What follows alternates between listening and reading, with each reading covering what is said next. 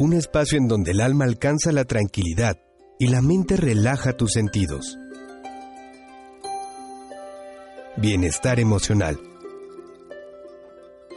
Un lugar para encontrar el equilibrio con la doctora Miroslava Ramírez.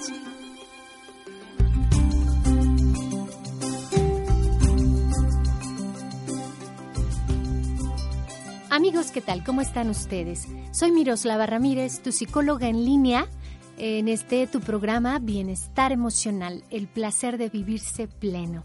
El día de hoy estamos dando continuidad al tema de mi anterior podcast llamado Los ataques de pánico y la ansiedad. Recordemos que los ataques de pánico representan el grado más severo de ansiedad ante amenazas contra, contra la integridad de la vida. El paciente que sufre de trastornos de ansiedad cree inminentemente que la muerte está por llegar y esto aumenta vertiginosamente en cuestión de minutos o incluso segundos.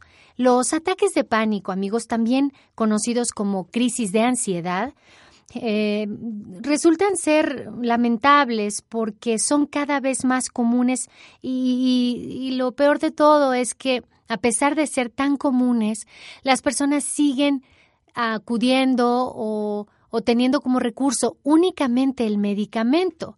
Y aunque este es de vital importancia, hemos de resaltar que la salud emocional y el control integral de la enfermedad de crisis de pánico o crisis de ansiedad se debe entender como un problema de altísima resonancia con las emociones y la mente.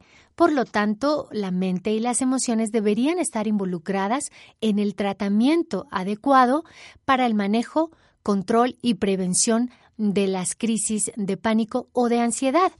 Amigos, recuerden que ustedes pueden hacer contacto conmigo a través de las redes sociales como Miroslava Ramírez, psicóloga, en Twitter o en Facebook y también pueden hacerme llegar un correo eh, personal a mi inbox que es psicóloga.miroslavaramírez.yahoo Estaré muy grata de recibir sus comentarios, sugerencias, situaciones que quisieran compartirme y que eh, les daré eh, respuesta pronta eh, con muchísimo gusto.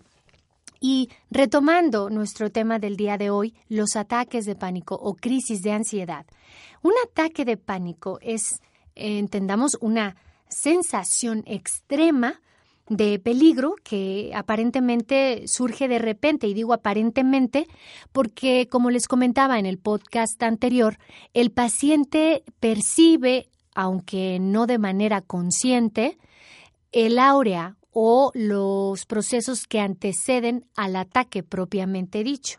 Es como la parte subterránea, donde los efectos de miedo, angustia y palpitaciones son la punta del iceberg, pero en la parte baja empezamos a notar que hay algunos detonadores de las crisis de ansiedad. Por ejemplo, el contacto con alguna persona en especial o la ausencia de esta persona en especial. También pueden suceder eh, detonadores como pasar por un lugar que anteriormente resultó amenazante. Por ejemplo, alguien que tuvo un accidente automovilístico severo, eh, donde su vida estuvo en riesgo, puede haber generado un trastorno por estrés postraumático que detona en una crisis de ansiedad y entonces el paciente puede evocar el incidente que, que puso en riesgo su vida y entonces desarrollar una crisis de pánico a partir de esta experiencia previa. Un ataque de pánico entonces eh, presenta una gran cantidad de síntomas físicos. Eh, como les comento, taquicardias intensas, una opresión en el pecho que, no se puede describir con facilidad, eh, ausencia de oxígeno o sensación de que te falta el aire, fuertes descargas de adrenalina que pueden sugerir el enfriamiento de las manos o cierta sudoración o eh, por el contrario, eh, una rigidez y una frialdad en la sensación eh, muscular, sobre todo en las extremidades, brazos y piernas.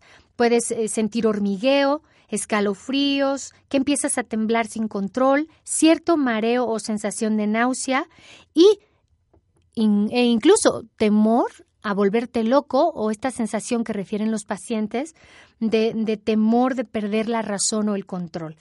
En muchas ocasiones, amigos, todo esto va acompañado de un miedo muy característico y muy acentuado a morir. Realmente la persona que entra en estado de crisis siente que se encuentra en el proceso de muerte. Y cuando se le pregunta cómo es este, no lo sabe describir, pero se siente tan fuera de control que lo describe a partir como, como de algo que se va a terminar, como de algo que ya no tiene regreso. Cuando la ayuda eh, farmacológica no se encuentra presente, tú puedes accesar a formas de autocontrol que te permitan el manejo inmediato y adecuado y ya posteriormente buscar la, ayuda médica o farmacológica. Pero recuerda, tú eres tu propia farmacia. Debes em, involucrarte, darte un chapuzón al interior de tus propias posibilidades y hacerte responsable de lograr el equilibrio y el bienestar con tu propia salud. No es raro saber de personas que llegan al área de, urgencias de un, hospital en el cuadro de crisis y realmente mm, llegar ahí no es la, panacea. Puede que en tu estado de crisis tengas que esperar un tiempo eh, a, ser atendido y que finalmente algo externo a ti sea lo que finalmente mitigue eh, transitoriamente los síntomas. Lo grave del problema es que al presentarse uno en este estado de síntoma general, eh, los pacientes comienzan a, peregrinar de unos a otros especialistas y médicos tratando de encontrar quién le dé al clavo con la situación de tu problema. Definitivamente que tienes que emprender las siguientes pautas para, para ejecutar el camino de regreso a la salud emocional. Ahí va, pon mucha atención. Necesitas retomar los dos puntos sugeridos en el podcast anterior, que eran aprender respiración de, diafragma y aprender a hacerla más lenta. Te hago una recapitulación por si no has escuchado el, el podcast previo. Recuerda, ponte una mano en el pecho y otra sobre el estómago para estar segura, seguro de que llevas el aire a la parte de abajo de los pulmones no involucres a tu pecho. Esto es solo con tu estómago. El pecho no está invitado, amiguitos. Al tomar el aire, lentamente lo llevas hacia abajo, como si inflaras el, el estómago un poco, sin mover el pecho. Retienes un momento el aire en esta posición.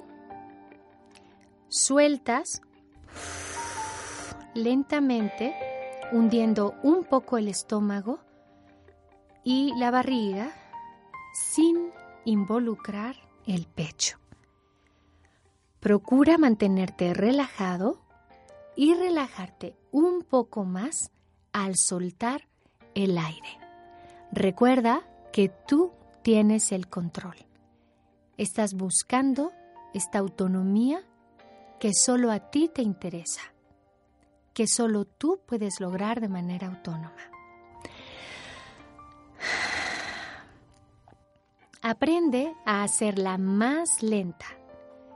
Escucha, tomar aire, tal como, como te lo comenté anteriormente, lento y ahora contando de 1 a 5. 1, inhalo. 2, retengo. 3. Suelto lentamente sin involucrar el pecho. 3. 4. Dejo que el aire se quede afuera. Y 5. Vuelvo a inhalar. Como observarás, estos cinco pasos ya nos muestran el camino de regreso al locus de control, a, esta respuesta que tú estabas buscando y que tiene otras formas de continuidad. Recuerda que el estado de ansiedad y su forma más aguda, que es cuando llegas al pánico, con frecuencia están conectados. Por lo que la persona que se encuentra en este estado de ansiedad suele hiperventilarse sin darse cuenta. Por el contrario, si te relajas, si acudes a tu estado de relajación, se asocia con una respiración más lenta y diafragmática. Como posiblemente tú ya hayas experimentado en el ejercicio que te acabo de acompañar, la hiperventilación puede producir las sensaciones que temes, esas que no quieres eh, sentir y que no deseas em, percibir. En la misma medida, la forma opuesta de respirar, a lo mejor esta que, que nunca reflexionaste, la respiración diafragmática, lenta, tomando menor cantidad de aire. Esto ayudará a reducir las sensaciones provocadas y por tanto te ayudará a controlar el pánico. Toma esto como tu meta personal. Eh, te voy a dar algunos consejos sobre el uso de tu respiración diafragmática lenta. Esta palabra cobra mucho peso en el problema del paciente ansioso. Cero prisas. Aléjate de la urgencia. Pon atención a tu respiración diafragmática lentamente. Al empezar, practica cuando estés más tranquilo. Te resultará mucho más fácil si estás sentado en un sillón relajado o mucho mejor si estás acostado o semi acostado, recostado, en un lugar muy cómodo, de preferencia en un lugar silencioso y con una temperatura agradable, no fría, no caliente y de preferencia sin ventiladores o calefactores. No tomes demasiado aire, no se trata de que infles el estómago a reventar. Recuerda que se trata de tomar poco y lentamente, sin irte a los extremos. Esto es preciso que lo practiques aún sin estar en el, en el preámbulo o durante la crisis de pánico. Es preciso que practiques esto aunque no estés transitando por una crisis de ansiedad. Es mejor respirar por la nariz, pero si tienes algún problema que lo impida, como alguna rinitis, alguna obstrucción, respira por la boca sin abrirla demasiado. Te recomiendo que tus conductos nasales estén siempre lo más libres posibles de mucosidad o flujo. Es importante que revises que tu ventilación eh, personal esté en todo su esplendor. Practica varias veces al día, al menos dos sesiones de 10 minutos cada una. Y cuando ya domines la técnica en posición de, de, recostado, practícala en diferentes posiciones, de pie, sentado y en lugares diferentes, incluso con ruido. Una vez que ya la has aprendido, no será necesario que cuentes lentamente esos cinco pasos. Bastará con que silenciosamente hagas la respiración diafragmática. No la utilices para intentar controlar la ansiedad hasta que sepas respirar de este modo sintiéndote relajado. ¿sí?